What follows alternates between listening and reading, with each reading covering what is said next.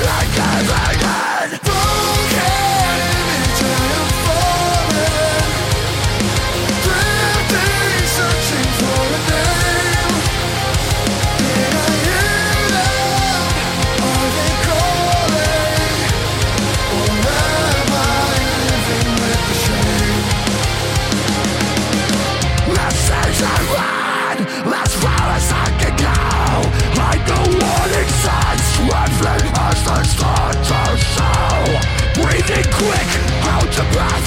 Show the world lie sick The has fallen Now let for Will the Give me the them? Regrow my own skin My cry of God and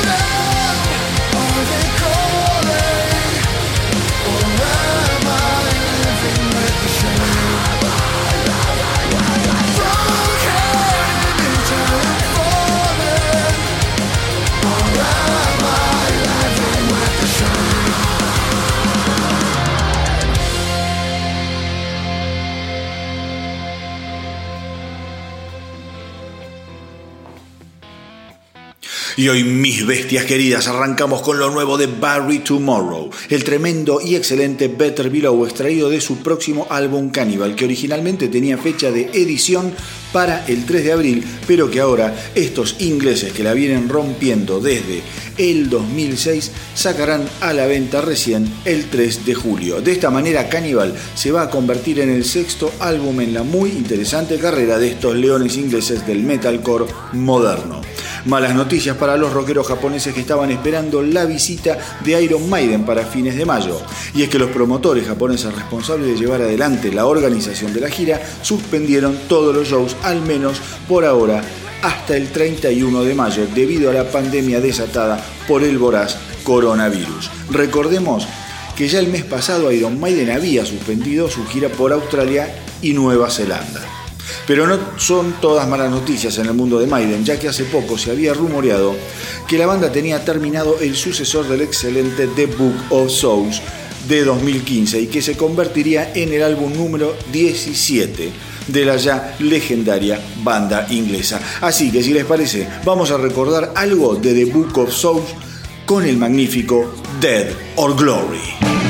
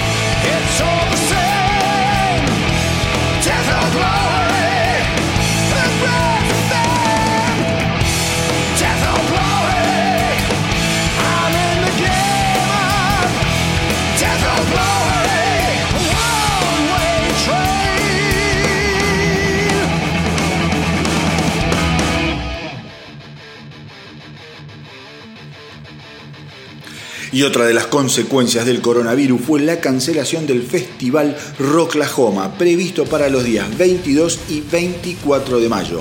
En este caso el festival no tiene fecha de reprogramación y eh, lo que suponen los organizadores es que directamente lo van a pasar para algún momento del año 2021. Pero escuchen, porque uno acá habla de Rocklahoma y no tenemos la más puta idea de lo que es. Bueno, es un festival impresionante y para el 2020, la edición esta que les estoy contando que se suspendió, Rocklahoma iba a contar con actos de la envergadura de, escuchen, Five Finger Dead Punch, Slipknot, Stain, The Pretty Reckless, Papa Roach y Hellstone, solo por mencionar algunos. O sea, es un festival que la viene rompiendo desde hace años y va creciendo año tras año. Bueno, en el 2020 cagamos, no se hace.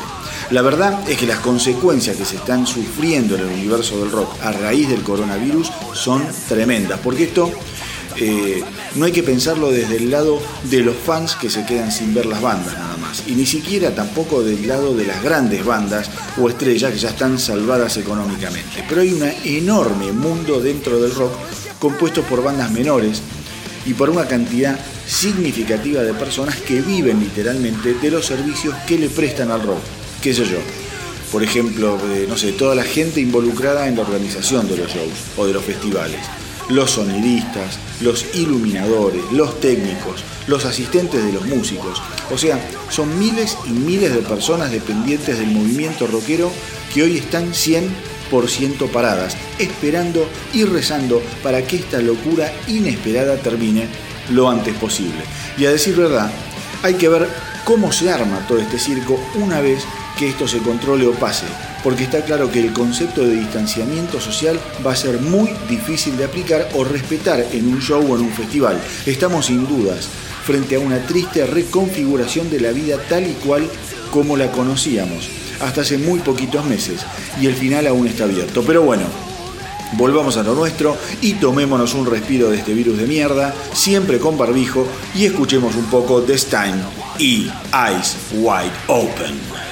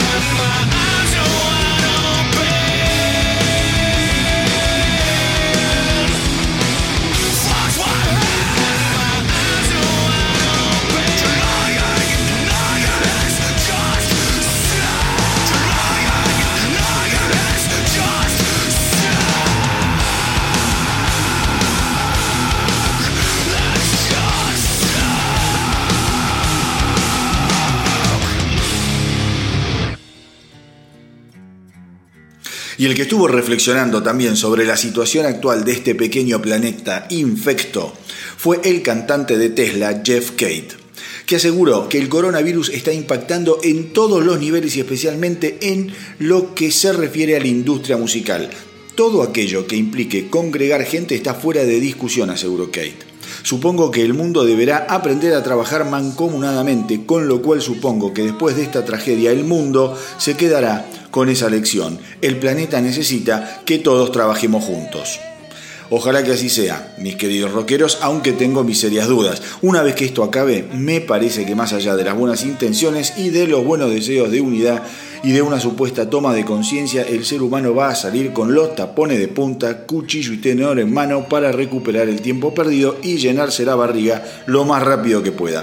Pero sin dudas está muy bien que haya gente pensando en que el día después va a ser mejor que aquel último día antes de que el planeta entrara en cuarentena. Vamos ahora con Tesla y un tema de su último álbum en vivo editado el 27 de marzo. Vamos con Forever Loving You.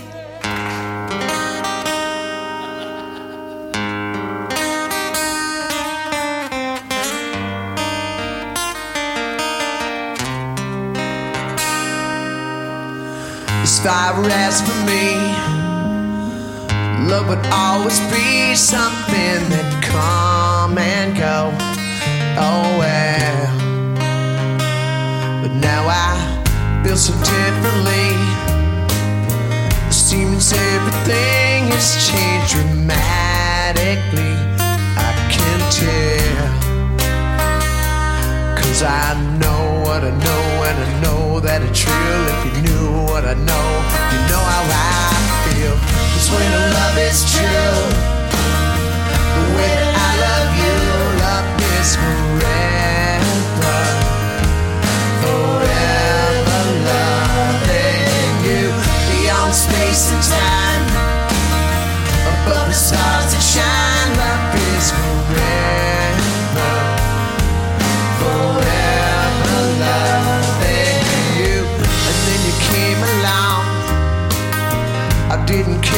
Right or wrong. All that really mattered is you came my way. Now I don't just sing about it. I do believe without a doubt, there ain't no doubt each and every day. The same called love will always find a way. I know what I know, I know it's real. If you listen to my heart, you know how I feel. Cause when the love is true, the way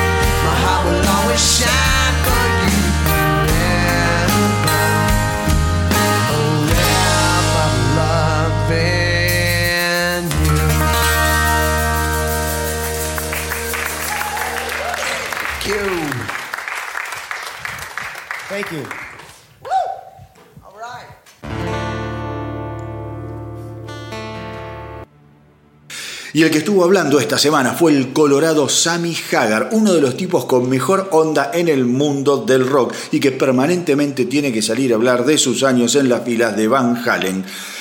Y esta vuelta, el bueno de Sammy tuvo que dejar en claro que no fue por su culpa que Van Halen se orientara hacia una música cada vez más apoyada en los teclados. Según Hagar, cuando entró a Van Halen, la fascinación de Eddie Van Halen por los teclados ya estaba totalmente desatada y lo único que hacía era tocar las chapas. De hecho, en el último álbum de la banda con David Lee Roth, el protagonismo de las chapas ya había quedado bien en claro. Lo que cuenta Hagar es que Eddie Van Halen tenía un talento natural para los teclados. De hecho, es sabido que durante su infancia los dos hermanos Van Halen habían tomado lecciones de piano. Hagar, además, cuenta que Eddie no solo tocaba los teclados, sino que era capaz de aparecer con ideas buenísimas que terminaban siendo canciones imposibles de descartar por la alta calidad de las mismas. Hagar comentó que él no sabe tocar teclados y que lo suyo siempre fue la guitarra. Sin embargo, cuando Eddie Van Halen caía a los ensayos con lo que había compuesto con los teclados, era imposible no engancharse. Pero más allá de las controversias sobre la dirección musical de esos años, nadie puede negar que la era de Sammy Hagar Van Halen fue realmente exitosísima gracias a temas imborrables como Feel So Good.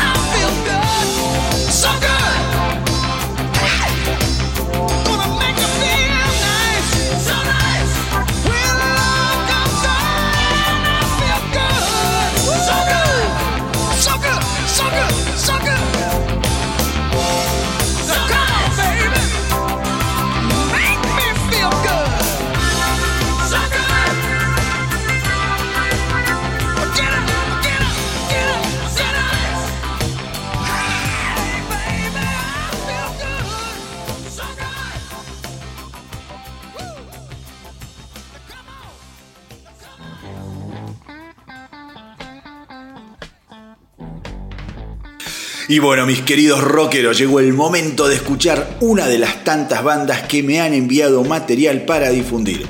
Y hoy estoy muy, pero muy contento porque me llegó algo fantástico. Me llegó material de La Perra que los parió, una banda formada en el año 2000 en la República de la Boca. Glorioso barrio, sin dudas, y no voy a entrar en detalles, ya se imaginarán por qué me gusta tanto. La perra que los parió editó su primer álbum en el año 2004 producido nada menos que por Goy de Caramelo Santo. De ahí en más, y gracias a la excelente repercusión del álbum debut, la banda comienza a transitar a paso firme y siempre ascendente por la congestionada autopista del rock y así se ganan un lugar en festivales como el Cojín Rock, Ciudad del Rock y Rock de, Varadero. Además, han llevado su propuesta a salas de primera como el Conex, Group, Vorterix y La Trastienda. Y finalmente en 2019 encararon una gira nacional por 23 provincias llamada Entre Nosotros, que terminó con un show fenomenal en el Teatro ND Ateneo. La verdad es que la perra que los parió tiene una determinación y profesionalismo admirable dentro de una escena rockera muy pero muy complicada. Los tipos van para adelante y sin dudas están recogiendo frutos cada vez más abundantes y jugosos. Ahora están en plena cuarentena pero no se están rascando la chaucha. Al contrario, están trabajando en lo que será su próximo álbum producido por Mateo Moreno, un ex no te va a gustar. O sea que la cosa viene lenta, pero firme y a lo grande. La perra que los parió está formada por Nahuel el Viejo Amarilla en voz y guitarra, Damián González en guitarra líder, Matías Ramos en bajo y coro, Jorge Beckme en batería, Tincho Seger en saxo y Aníbal Chiche Buonar Corso en teclados. Y la verdad es que me quedé sorprendido por la calidad de las canciones y lo bueno que están los discos. Porque lo que hacen está bárbaro, sin estruendos, pero bien bien para el frente, con un sonido que abreva en las aguas del cancionero rockero. Pero a no confundirse, la propuesta no pasa por el agite. Hay letras increíblemente buenas, instrumentaciones y arreglos que son un placer y todo encaja a la perfección sin que nada suene forzado. La banda ya tiene editados seis muy buenos álbumes que los podés encontrar en Spotify más un álbum espectacular en vivo que lo súper recomiendo y un EP editado en febrero de este año y del que ahora vamos a escuchar este temón maravilloso, cómo evitar que sangremos. Así que por favor, escuchen con atención y no dejen de tirarle buena vibra a la perra que los parió a través de Instagram, Facebook, Twitter y su canal de YouTube en donde hay un montón de material súper pero súper interesante para disfrutar. Y como siempre, les recuerdo a todos aquellos que tengan una banda o proyectos que me envíen lo que hacen a elastronautadelrock.gmail.com. Vamos de nuevo elastronautadelrock.gmail.com y desde acá les voy a dar una mano difundiendo la propuesta. Entonces, ahora sí, mis queridos rockeros, vamos con la perra que los parió y cómo evitar que sangremos y recuerden que al rock lo salvamos entre todos o no lo salva nadie.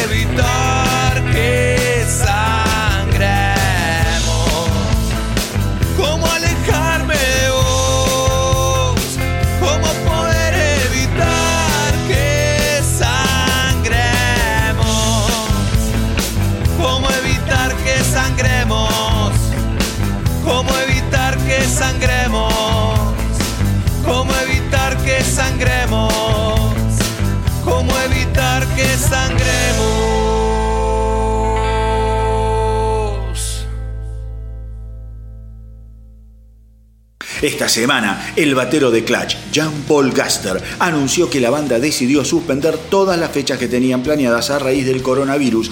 Y vean que no es joda, es una suspensión tras otra, una cosa que queda en stand-by tras otra. Es un virus tremendo para lo que es el ambiente del rock, que se junta gente, que se divierten, que se tocan, que bailan, y me cago en Dios. Pero bueno. Esperemos que pase rápido. La banda estaba por arrancar una gira por los Estados Unidos junto a Volbeat, pero la misma quedó suspendida con la idea de poder reprogramarla para los meses de septiembre y octubre. Con respecto a la gira sudamericana, directamente fueron suspendidas sin ningún tipo de fecha a la vista de una posible reprogramación a futuro. Clutch, sin embargo, no se queda quieta. La banda ya está laburando en la composición de las canciones de lo que será el sucesor del muy pero muy buen álbum de 2018 Book of Bad Decisions. Y ahora vamos a escuchar el maravilloso Gohul Wrangler, uno de esos temas que te conmueven de principio a fin. I hear a ruckus in the back, tall shadows on the wall. Mabel, won't you wake up? We got lawyers in the barn, yes we do. The rumors, they're all true. Don't worry, baby, I know what to do. Many years ago,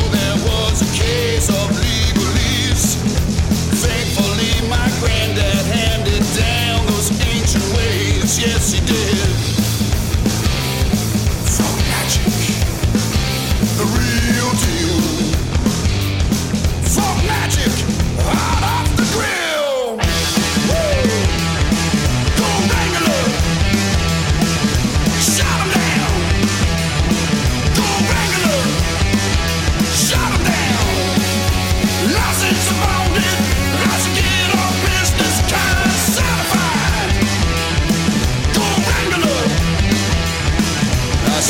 up to the coop and see them chewing on the bones, spitting backwards, laughing at mobile phones. Yes, they were frothing at the mouth like rabid beasts.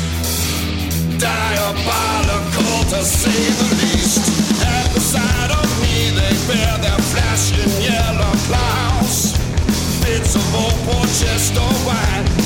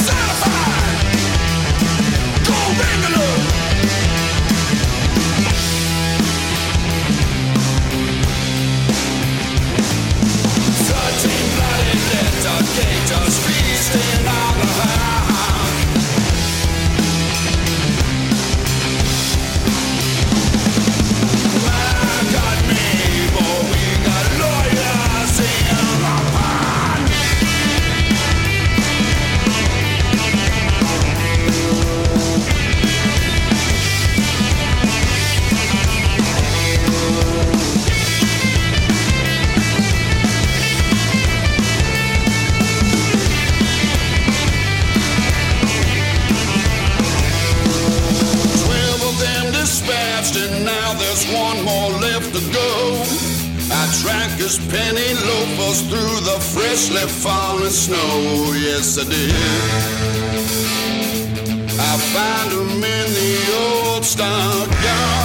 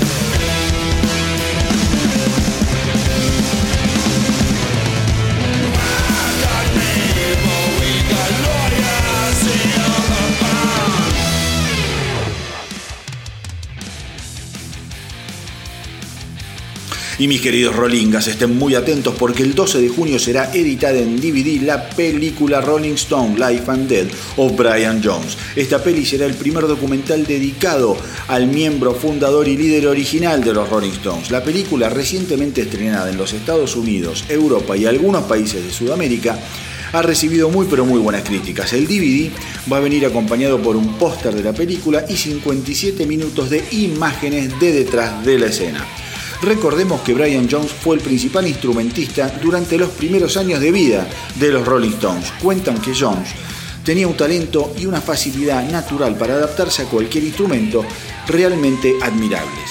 Sin embargo, con el tiempo, su adicción a la droga lo convirtió en un ser taciturno y errático, generando innumerables roces con el resto de la banda, especialmente con Kay Richards, que le había escupido el asado al fifarse a la ex de eh, Brian Jones. Estoy hablando de Anita Pallenberg. Jones moriría ahogado, pobrecito, en su pileta de, de la mansión en la que vivía el 3 de julio de 1969, aparentemente luego de sufrir un fuerte ataque de asma mientras nadaba. Obviamente hay un sinfín de versiones después sobre la muerte de Jones, pero lo cierto es que nunca se comprobaron fehacientemente. Así que más allá de las teorías, vamos a recordarlo con algo sobre lo que no hay duda, su música.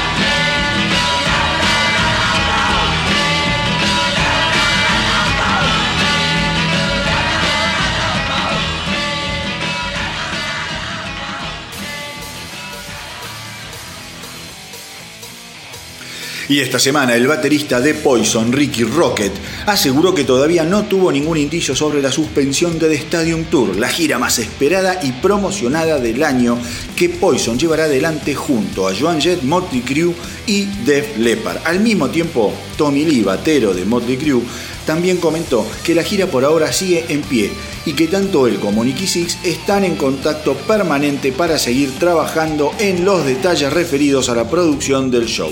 Lee dijo estar seguro de que cuando todo esto termine la gente va a estar de muy buen humor y dispuesta a pasarla muy bien nuevamente y a retomar su vida con normalidad. Por ahora, la fecha de arranque de Stadium Tour entonces sigue siendo eh, el 18 de junio de este año. Que por favor le avisen a Vince Neil para que no deje de entrenar y siga bajando la buzarda insoportable que tenía en el último tiempo. Que no piense que esto se suspende porque si sigue morfando, el gordo va a explotar. Así que de Stadium Tour por ahora sigue en pie. Movete gordo, baja la buzarda y ahora vamos a escuchar un tema de Motley que me encanta, Bad Boy Boogie.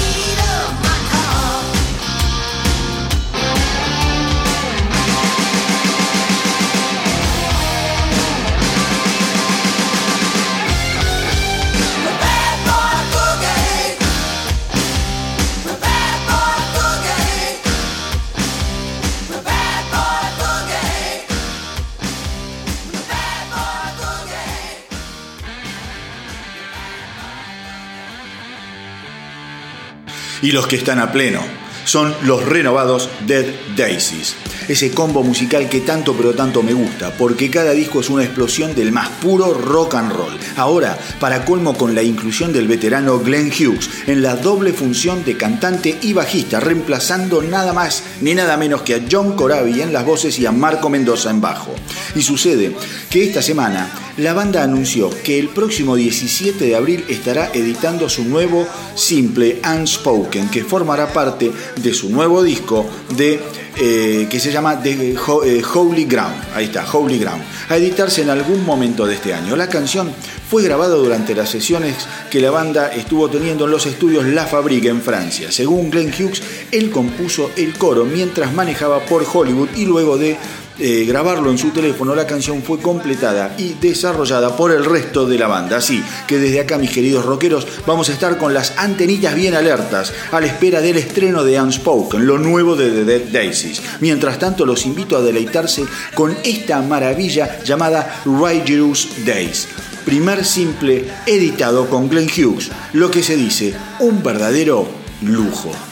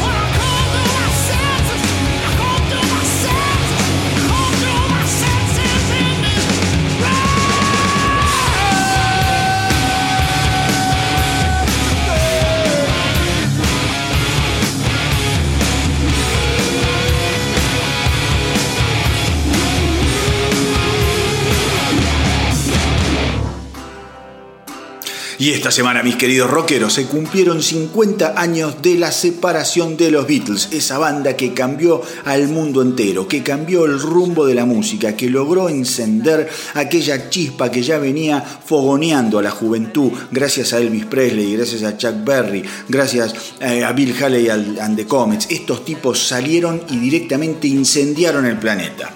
La banda se separa luego de que Paul McCartney anunciara el 10 de abril de 1970 que abandonaba a los Beatles. Las cosas no venían bien desde hacía ya algún tiempo y de hecho la grabación de Let It Be, el último álbum de la banda, resultó tortuosa y nada fluida.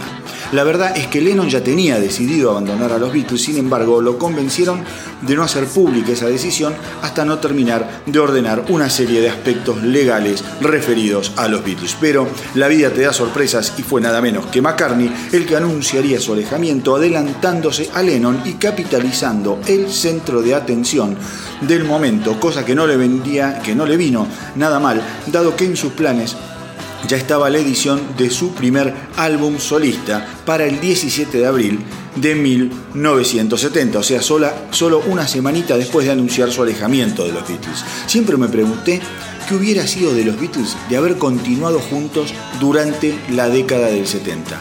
Personalmente creo que hubieran llegado a límites inimaginables en una década en la que el rock terminó de reinventarse y de afianzarse con una potencia y originalidad impensada. Solo cabe escuchar lo que hicieron bandas como The Who o los Rolling Stones en la década del 70, para darse una idea del potencial que hubieran tenido los Beatles durante esos años. Pero bueno, la verdad es que se trata solo de una hipótesis incomprobable. Los Beatles duraron lo que duraron, dejaron una discografía maravillosa, dejaron un envión al rock que todavía eh, los, nos sigue, es como una onda expansiva que todavía sigue, como el universo, que va creciendo, que va creciendo. Vos agarrás una banda de los 70 y te dice que la influencia fue los Beatles. Lo agarrás a, no sé, lo agarrabas a Lemmy y te habla de los Beatles. Lo agarrás a, como hablábamos recién, a Sammy Hagar y te habla de los Beatles. Ozzy Osbourne te habla de los Beatles. Los pibes eh, que estuvieron en los 80 también, eran las bandas de los 80 te hablan de los Beatles, los 90 te hablan de los Beatles. Siempre están los Beatles presentes en la historia, en el universo rockero. Es un universo rockero que me atrevo a decir les pertenece pura y exclusivamente a ellos. Después, obviamente, habrá otros soles, otros planetas, otras galaxias maravillosas, pero el Big Bang iniciático de lo que hoy seguimos disfrutando se lo debemos a estos cuatro maravillosos músicos de Liverpool que cambiaron la historia y el rumbo de toda una generación y a partir de ahí del mundo entero. Vamos ahora con el tema de los Beatles que a mí personalmente más me gusta.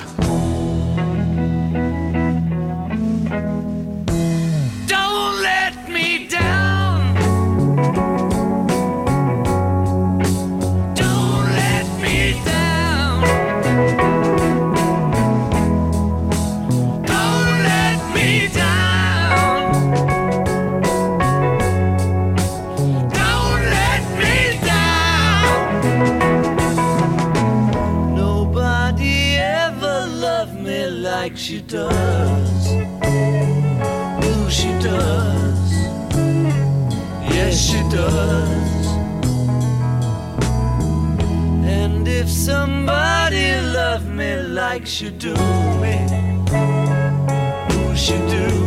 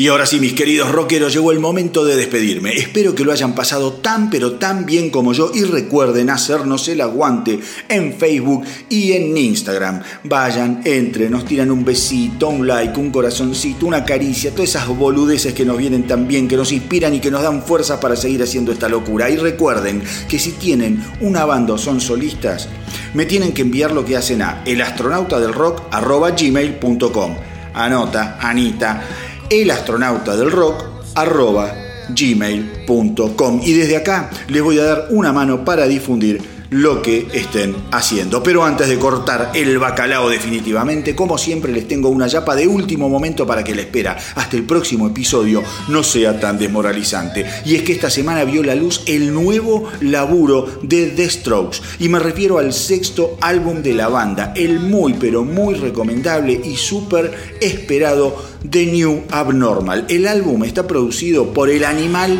Rick Rabin, con lo cual ya ahí tenés un 50% del estofado que sabe que te va a salir rico. Y cuenta con nueve canciones nuevas, entre las que se encuentran los simples ya conocidos que fueron At the Door, Bad Decisions y Brooklyn Bridge to Chorus.